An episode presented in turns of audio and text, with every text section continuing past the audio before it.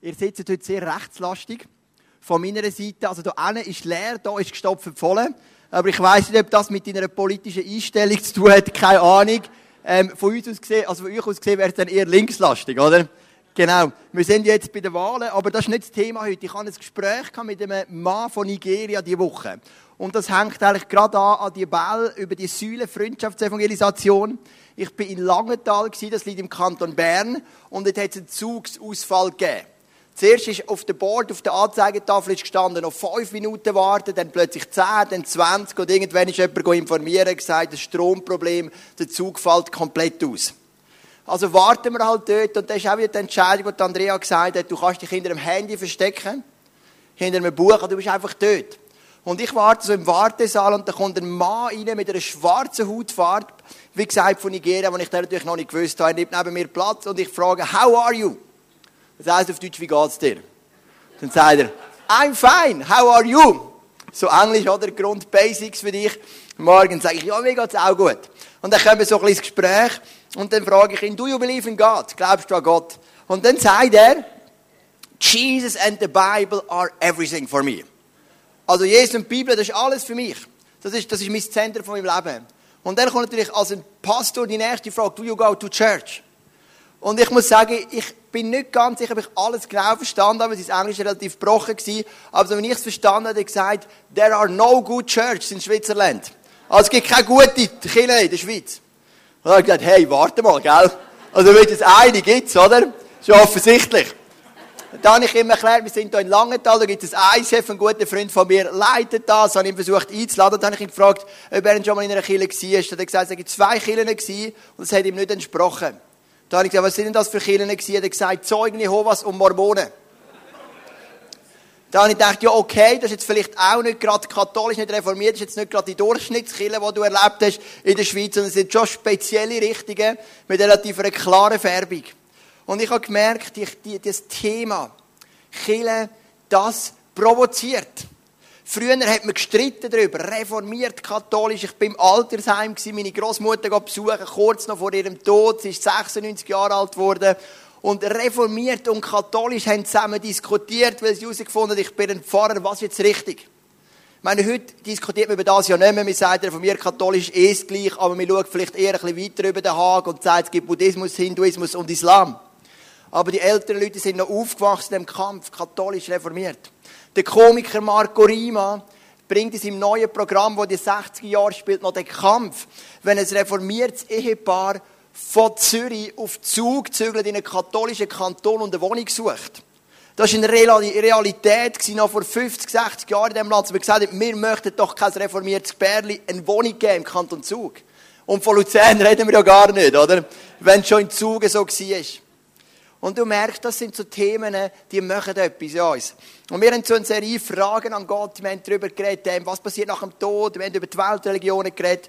Und die Leute haben gesagt, ja, es sind coole Themen, aber das Thema, Gott, was denkst du über die katholische Kirche, hat bei euch viele Emotionen ausgelöst. Die einen haben gesagt, hey, Joel, schau ein bisschen, gell? Katholiken und wir, wir sind Brüder, du schiessest nicht gegen die. Andere haben gesagt, hey, jetzt zeigst du aber denen mal, hey, was der wirkliche Glauben ist, gell, Joel? Und ich bin so da gewesen, wie ein Ping-Pong-Ball hier und her geschossen und bin dann selber ein bisschen unsicher geworden, ja, was bringst du jetzt, dass die Leute nicht davonlaufen? Aber das ist ja nicht der Punkt, gell, ob die Leute davonlaufen oder nicht. Ich predige ja das, wo ich das Gefühl habe, ich sehe in der Bibel. Wenn du an Unterschied denkst von katholisch und vielleicht einer Freikirche, dann kommen dir vielleicht ein paar äußerliche Sachen. Ich habe hier ein Foto mitgenommen von der katholischen Kirche und als Gegenüber ein Foto von einer ICF Celebration Hall. Und du siehst, das ist ein anderer Stil. Ich habe einen, einen, einen katholischen ähm, Prediger, einen Pfarrer und einen freikirchlichen Prediger. Und auch da siehst du, ich habe eine Orgel oder auch eine Band. Ist das der Unterschied im Rahmen? Ich kann euch sagen, es gibt Jugendkongress von der katholischen Kirche, die haben genauso gewaltige Bands wie wir. Die sind genauso in modernen Gebäuden wie wir. Das in sich wird ja kaum der Unterschied sein. Warum reden wir überhaupt über Unterschied? Ich möchte das erklären anhand von einem Beispiel von einer Beziehung. Wenn ich einen guten Kollegen habe und wir haben unterschiedliche Werte, dann dürfen wir oder müssen wir irgendwann darüber reden. Wenn ich zum Beispiel immer unpünktlich bin, mein Gegenüber ist immer pünktlich, dann kommt mein Gegenüber irgendwann und sagt, wenn wir wollen, dass wir eine gute Beziehung, eine gute Freundschaft haben, dann müssen wir die unterschiedlichen Werte mal zusammen anschauen und mal darüber reden.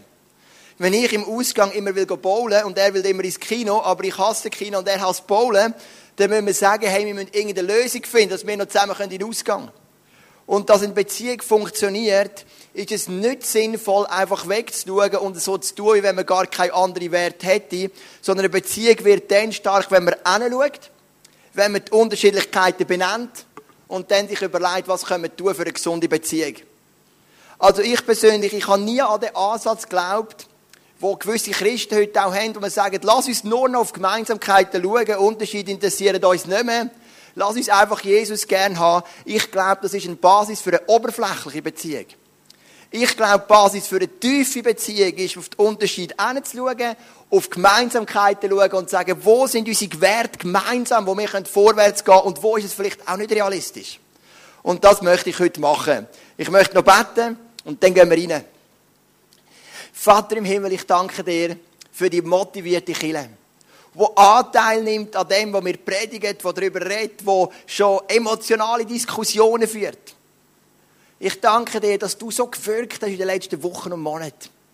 Dass immer mehr Leute, dazugekommen sind, dass die Leute sogar ihre Leben dir übergeben haben, dass wir schon einige provisorische Anmeldungen haben für die Taufe vom 15. November. Ich danke dir für neue Kleingruppen, die entstanden sind, für Leute, die aufgestanden sind, wie auch gerade das Marfurz, die immer wieder den Gospelflash hineingeben. Und ich danke dir, dass du am Wirken bist bei uns. Und ich bitte dich, dass du unser Herz jetzt öffnest. Und dass wir etwas begreifen können. Du, Jesus, bist das Zentrum von unserem Glauben. Amen. Jahr 1515 ist der Martin Luther in einem Turm gesessen. Im Turm von seinem Kloster. Und er hat seine nächste Lesung vorbereitet. Seine Predigt, das war eine Lesung, wir haben ja abgelesen, wir haben nicht frei geredet wie heute. Weil wir haben bewusst gesagt, wir möchten Aufmerksamkeit nicht auf den Prediger nehmen, sondern auf das Wort von Gott. Was ja in sich auch Sinn macht. Der Martin Luther hat die Lesung vorbereitet und er hat bereits innerliche Kämpfe gehabt. Er hat gekämpft damit, dass Kille zu dieser Zeit den Menschen mehr Lasten aufbürdet hat, als dass sie den Menschen geholfen hat, Lasten zu tragen. Beispielsweise hat Kille Ablassbriefe verkauft für ganz viel Geld, damit man für viel Geld Zeit, die verstorbene Vorfahren im Fegfeuer verbringen kann, verkürzen. Und ich glaube, der Glaube ist da, um uns helfen, Lasten zu tragen und nicht, um uns noch mehr Lasten aufbürden. Wie man sagt, gehört in dem super Worship-Clip von der Carla, wenn ich Last habe, bringe ich es zu Jesus. Ich bete ihn an. Und der Martin Luther hat gelitten unter dieser Vorstellung. Und er hat gelitten darunter, dass Menschen, die Gott nachgefolgt sind, immer noch mehr gemacht haben, noch mehr gemacht haben, noch mehr gemacht haben. Mit der Hoffnung, dass sie ihren Frieden und ihre Seelenheil finden können. Er hat eine Lesung über Römer 1, Vers 17. Und dort steht folgendes. Denn im Evangelium zeigt uns Gott seine Gerechtigkeit. Eine Gerechtigkeit, zu der man durch den Glauben Zugang hat. Sie kommt den zugute, der ihm vertraut. Darum heißt es in der Schrift, der Gerechte wird leben, weil er glaubt. Wo der Martin Luther das liest, fallen ihm plötzlich Schuppen von den Augen. Und er sagt, der Zugang zu der Gerechtigkeit von Gott sind nicht meine guten Taten, sondern mein Glauben. Plötzlich hat er das Gefühl, es ist wie ein Geschenk, wo Jesus anstellt und der Glaube ist wie das, der Akt, um das Geschenk anzunehmen. Oder ein anderes Bild ist, du hast einen See voll Segnungen von Gott und der Glaube ist wie der Kanal, wo die Segnungen zu dir, zu deinem Haus bringt, wo vielleicht in der Nähe von dem See steht. Und Martin Luther ist in dem Turm und das Erlebnis ist in die Geschichte eingegangen unter Turmerlebnis. Dann hat er das in die Kirche hineingebracht, in die katholische Kirche. Katholisch heisst ja allgemeine, die einzige allgemeine Kirche, die es dann gegeben hat. Er hat das reingebracht mit dem Ziel, das muss doch Kirche verstehen. Der Martin Luther hat ja nie eine neue Kirche gründen. Das war das Letzte, was er hätte wählen. Er ist am Papst loyal er ist der Priester loyal er ist der Bischof loyal Er hat gesagt, hey, wir müssen ein Umdenken bewirken in der Kirche. Und das hat nicht geklappt. Die Leute haben festgehabt an ihren Wert, an ihrem Glauben, bis der Martin Luther fast gezwungen war, aus dieser Kirche zu gehen und eine Reformation, eine Gegenbewegung zu starten. Und dann hat er fünf Solas definiert. Und Solas meint nicht Sommerlager. Wir haben ja viele Leute, die gerne ins Sommerlager gehen, Jungschar, Jungwacht, Pfadi, Blauring und so weiter. Sola ist Latein, das heisst nur. Oder allein. Er hat fünf Solas definiert. Er hat gesagt, Sola Scriptura, nur die Schrift. Er hat gesagt, Solus Christus, nur Jesus. Sola Gratia, nur Gnade. Sola Fide, nur Glauben. Und dann noch Gott allein sagt dir. Das sind die fünf Solas, die er definiert hat. Und die fünf Solas, oder vier davon, die ersten vier, haben wie Grundlage geschaffen für die Unterschiedlichkeiten zwischen den protestantischen Kirchen, wo wir daraus rauskommen, und den katholischen Kirchen. Weil die katholische Kirche aus Sicht vom Luther zu jedem Sola noch etwas dazu tut. Während der Luther gesagt hat, Sola bedeutet nur und das allein langt. Die Bibel allein langt, der Glaube allein langt, Gnade allein langt und Jesus allein langt. Der Martin Luther hat, wie gesagt, nie eine Gegenbewegung aufgleisen. Er hat nie die katholische Kirche sprengen, aber genau das ist passiert. Er ist dann zitiert worden auf Worms und dort ist er gestanden und hat gesagt, hier stehe ich und kann nicht anders, weil er einfach innerlich den Drang hat. Wir haben am Dienstag im Israel-Abend gehört, dass der Martin Luther bei weitem nicht nur Gutes gemacht hat. Er hat am Ende von seinem Leben ganz bittere Manifest geschrieben gegen die Juden, die eine Grundlage sind für den Judenhass. Ich möchte Martin Luther nicht glorifizieren. Er hat ganz sicher ein paar ganz wichtige Fehler gemacht in seinem Leben, aber er hat eine Grundlage geleitet, theologisch, wo wir uns bis heute darauf berufen. Übrigens habe ich auch gemerkt, dass auch bei meinen entkirchlichten Freunden in dem Quartier, wo ich wohne, dort ist den Leuten total egal, katholisch reformiert. Ganz ehrlich, kein einziger von der Familie, wo wir wohnen, geht irgendwann in die Kirche, nicht einmal an Weihnachten und Ostern, die allerwenigsten. Wenn überhaupt. Das ist ihnen total egal. Aber wenn ich sage, ich bin nicht katholisch, gibt es zwei Reaktionen. Die einen sagen, warum nicht, finde ich schade. Und die anderen sagen, das ist richtig.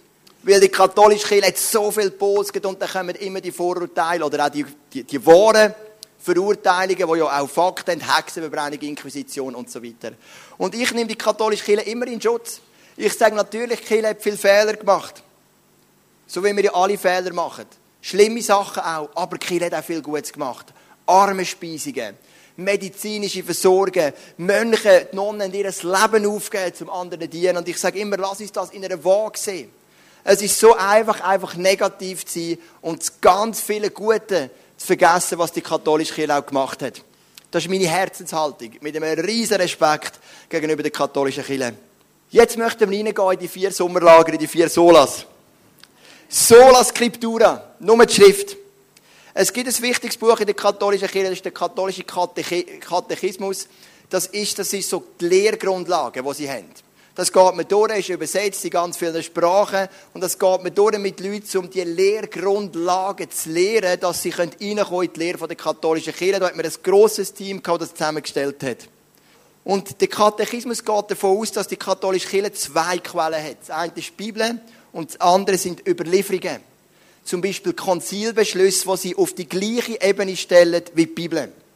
Und da hat der Luther gesagt, das ist nicht richtig, weil die Bibel ist das Wort von Gott und nicht irgendwelche Beschlüsse von Synoden.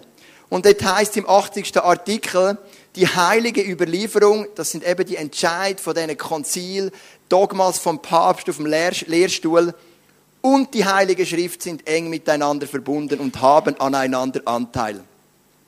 Demselben göttlichen Quell entspringend fließen beide gewisserhaften in eins zusammen und streben demselben Ziel zu. Also die katholische Kirche sagt, Überlieferungen, Entscheidungen und die Heilige Schrift sind auf der gleichen Ebene, auf dem gleichen Level. Und das ist ein Unterschied von uns. Wenn man Bücher liest von freikirchlichen Autoren, von reformierten Autoren, liest man oft im Vorwort, dass die Autoren sagen, das ist meine menschliche Weisheit. Das ist meine Erkenntnis. Aber es kann gut sein, dass ich irgendwann vor Gott stehe und merke, die sind, gewisse Ansätze sind falsch gewesen. Die Wahrheit einzig und allein ist in der Heiligen Schrift.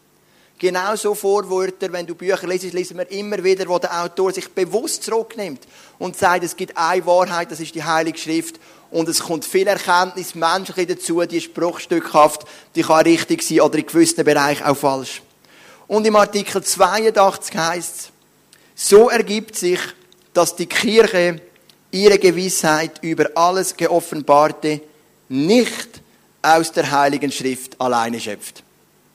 Das ist ein wichtiges Dogma in der katholischen Kirche. Es gibt mehr als die Bibel, wo auf gleicher Ebene steht. Und da haben wir einen Unterschied zu dem, was wir glauben. Das Zweite ist Solus Christus. Jetzt haben wir nicht Sola, jetzt haben wir Solus, das ist ein anderer latinischer grammatikalischer Fall. Das ist nicht so wichtig, gell? aber auch, dass ich das auch noch gesagt habe, ein bisschen Sprachanalyse noch gemacht habe mit dir. Denn Gott hat der Welt seine Liebe dadurch gezeigt, dass er seinen einzigen Sohn für sie hergab, damit jeder, der an ihn glaubt, das ewige Leben hat und nicht verloren geht. Vater hat seinen Sohn auf die Erde und sein Opfer allein lange, dass du ewiges Leben haben kannst. Oder im 1. Korinther 15. Der Tod kam durch einen Menschen in die Welt. Entsprechend kommt es nun auch durch einen Menschen zur Auferstehung der Toten. Genauso wie wir alle sterben müssen, weil wir von Adam abstammen, werden wir alle lebendig gemacht werden, weil wir zu Christus gehören. Ich habe den Vers vor drei Wochen erklärt. Durch den Adam ist der Tod gekommen, nicht nur der physische Tod, auch Sachen wie Hass, Zerstörung, Wut, Sünde. Und durch Jesus ist das Leben gekommen. Und der Tod und die Auferstehung von Jesus allein gelangt für das ewige Leben. Wie ist es denn in der Lehre der katholischen Kirche?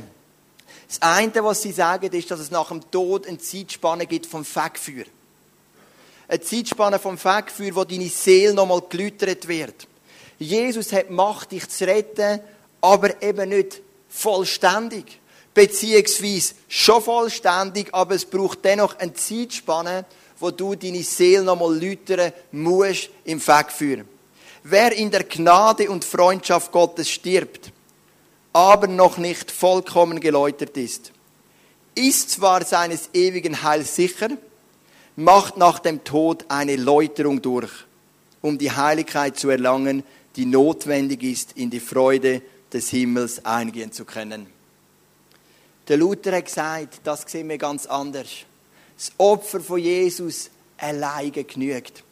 Und wenn ich ein Ziel habe mit dieser Predigt, dann ist es überhaupt nicht zu sagen, Sie machen etwas richtig und mir falsch oder umgekehrt. Ich bin nur ein Mensch mit bescheidenen Ansichten. Aber was ich möchte in deinem Herz auslösen, ist so, wow, Jesus allein genügt. Das ist mein Grundgedanke von dieser Predigt. Es braucht keinen Zusatz mehr.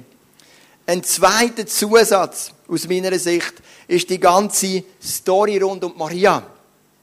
Da heißt im Artikel 969, denn nach ihrer Aufnahme in die Himmel hat sie, Maria, dieselbe heilbringende Aufgabe nicht niedergelegt, sondern fährt durch ihre vielfältige Fürbitte fort, uns die Gaben des Heils zu verschaffen.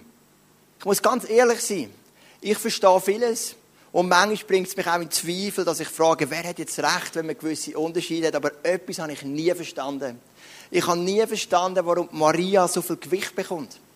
Maria bei uns ist eine Frau, die im Glauben ein Vorbild ist, mit ihrer Hingabe. Genauso wie der Abraham, der Paulus, der Petrus und so weiter. Aber wir haben es hier gelesen, in der katholischen Kirche hat Maria eine heilbringende Aufgabe. Und sie, fährt nicht, sie ist unablässig vor Gott und macht Fürbitte für uns. Aber nach 1. Johannes Kapitel 2 ist das genau die Aufgabe von Jesus, der vor dem Vater ist und Fürbitte macht für uns. Und du siehst, wir haben da nochmal einen weiteren Unterschied, wo der Luther darauf hingewiesen hat, dass er sagt, hey, ich glaube, Christus allein genügt, aber in der Kirche gibt es wie noch mehr. Es braucht noch das Fegfeuer, es braucht noch Maria, wo ebenfalls heilsbringende Ergänzungen sind zu dem Opfer von Jesus.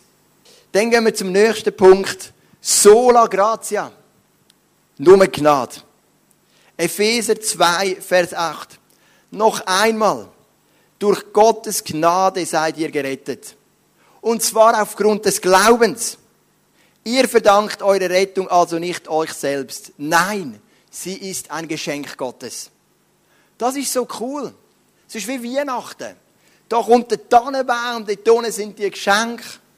Und unsere Jungs springen auf am Morgen früh, können kaum mehr schlafen, weil sie zu dem Tannenbaum und die Geschenke auspacken. Und wir als Eltern können sagen, hey, das ist wie Jesus. Er ist das grösste Geschenk.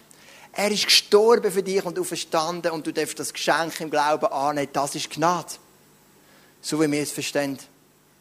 Gnade ist ein Geschenk, das wir nicht verdienen können. Rechtfertigung ist etwas, was in einem Moment äh, passiert, weil die Bibel sagt, Jesus hat sich für uns zur Sünde gemacht, dass wir gerecht werden können.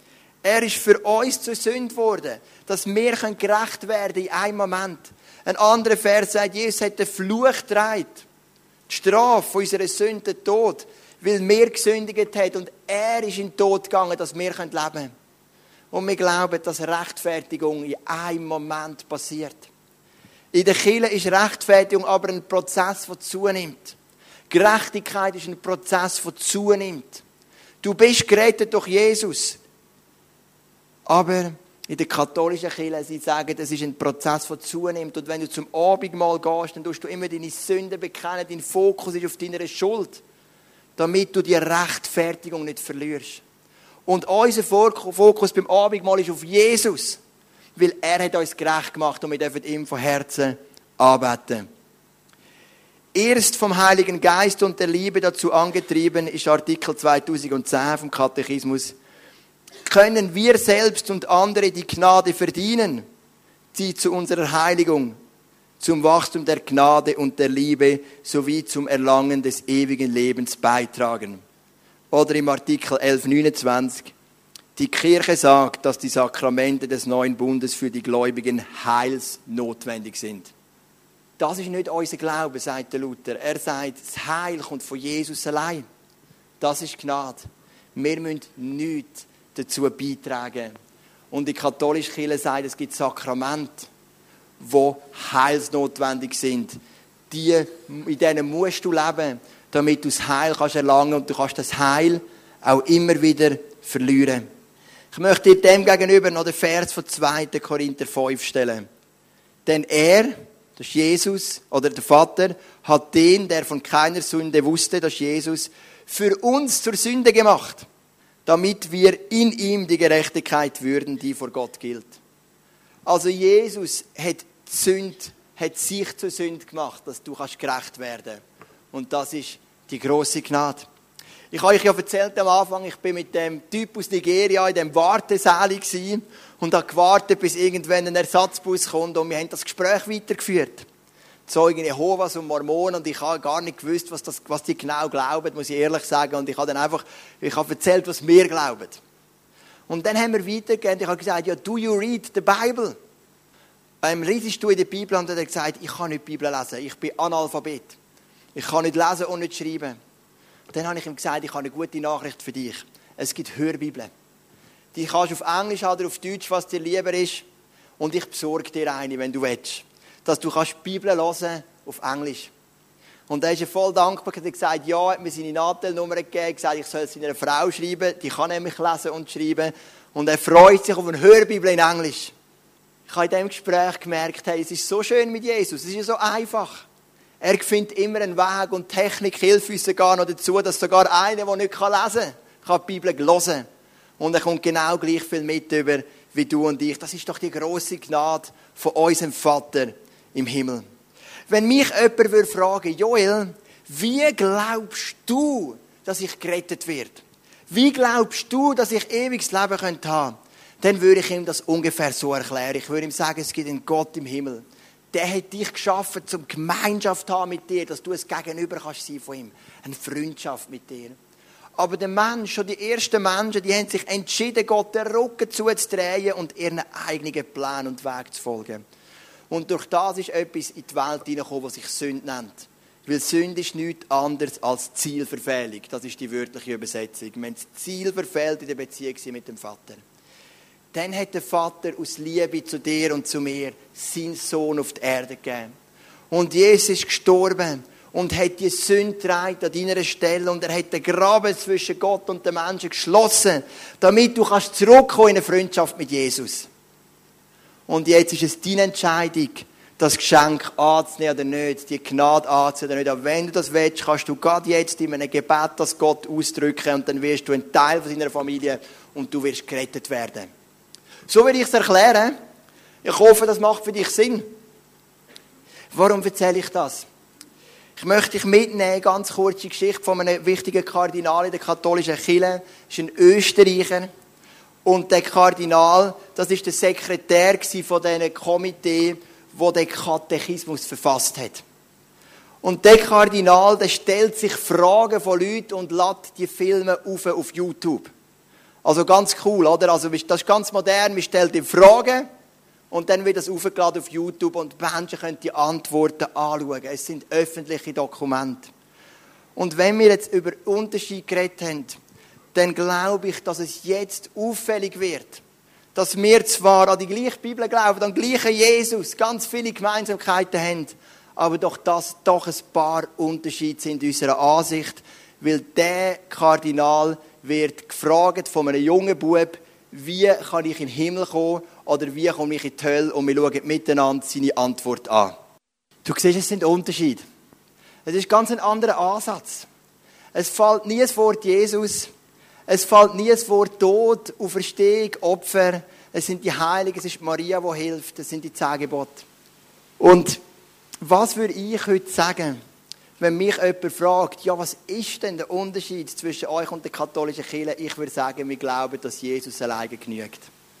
Dass es eben keine Ergänzung braucht zu Jesus, weder andere Überlieferungen, weder Maria oder Heilige, sondern Jesus allein genügt. Sein Tod und seine Auferstehung sind genug.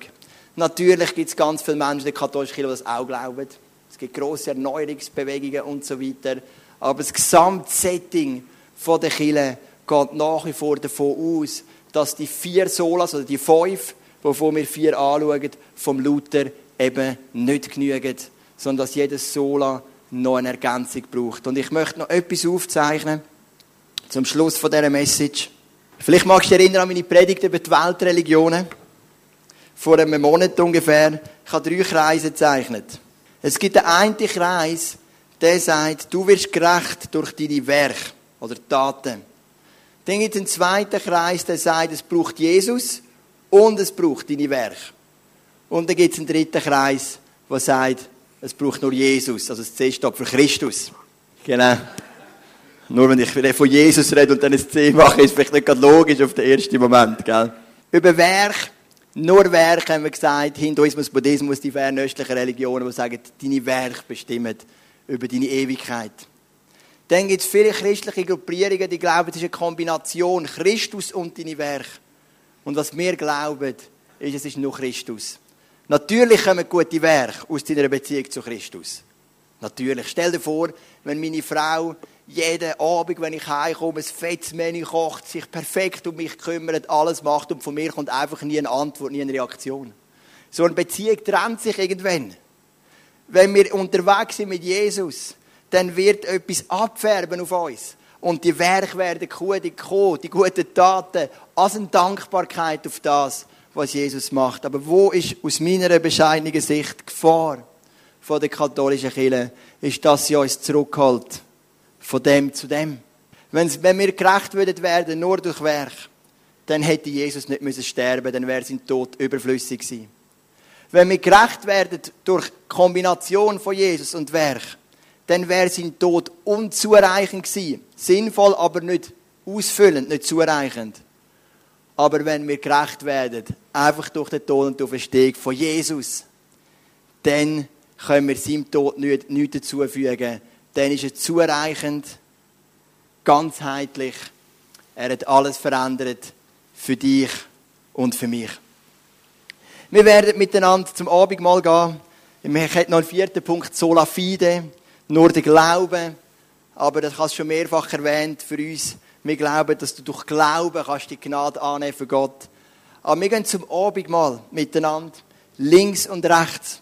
Und in diesem Abendmahl darfst du Jesus einmal mehr ausdrücken, Jesus, ich bin so dankbar, dass deine Gnade alleine genügt wie das Lied Amazing Grace sagt, who saves a wretch like me, ein verlorener Mensch für mich kann retten. Nicht meine Taten, nicht meine Anstrengungen, sondern deine Gnade. Und aus dem raus kommen dann die guten Werke. Du darfst zu Jesus kommen und darfst sagen, Jesus, ich danke dir, dass du gelitten hast für mich am Kreuz und dass du einen neuen Bund gemacht hast und dass ich Teil sein von dem neuen Bund. Es gibt auch Leute, die für dich beten. Wenn du Gebet möchtest auf irgendeinem Bereich von deinem Leben, dann komm doch auf uns zu, wir beten für dich. Der Reto, der moderiert hat, und ich, plus Reto und Susi, wir werden gerne für dich beten. Ich möchte am Schluss noch beten, dass, dass Jesus uns begegnen darf in diesem Abendmahl. Vater im Himmel, es heisst in der Bibel, dass du die Menschen so fest geliebt hast, dass du deinen einzigen Sohn gegeben hast damit jeder, der dich glaubt, nicht verloren geht, sondern ein ewiges Leben hat. Und wenn wir jetzt Abendmahl nehmen, dann denken wir genau an das. Wir denken daran, dass dein Tod ausreichend ist. Wir glauben, dass du alleine genügst, dass wir Leben haben dürfen. Ewiges Leben. Danke, Jesus, dass du im Garten Gethsemane wo du deinen Vater darum bittet hast, den Kelch vom Leiden an dir vorbeigehen zu lassen, dass du gesagt hast, doch, ich ziehe es durch, wenn es dein Willen ist. Dass du parat bist zu leiden. Dass du parat bist, die Schläge, die Auspeitschung, die Strafe auf dich zu nehmen. Und an das denken wir, wenn wir das Brot nehmen, dass dein Leib gebrochen worden ist. Aber dann nehmen wir auch den Traubensaft. Oder den Wein. In unserem Fall Traubensaft. Und das symbolisiert das neue Leben, der neue Bund die Hoffnung, die Herrlichkeit, die wir mit dir erleben dürfen. Wir sind mit dir gestorben, aber wir sind auch mit dir auferstanden. Und ich bitte dich, dass du uns ganz viel, ganz persönliche Begegnungen verschaffst, gerade jetzt, wenn wir miteinander zu dir kommen und zum Abendmahl gehen. Amen.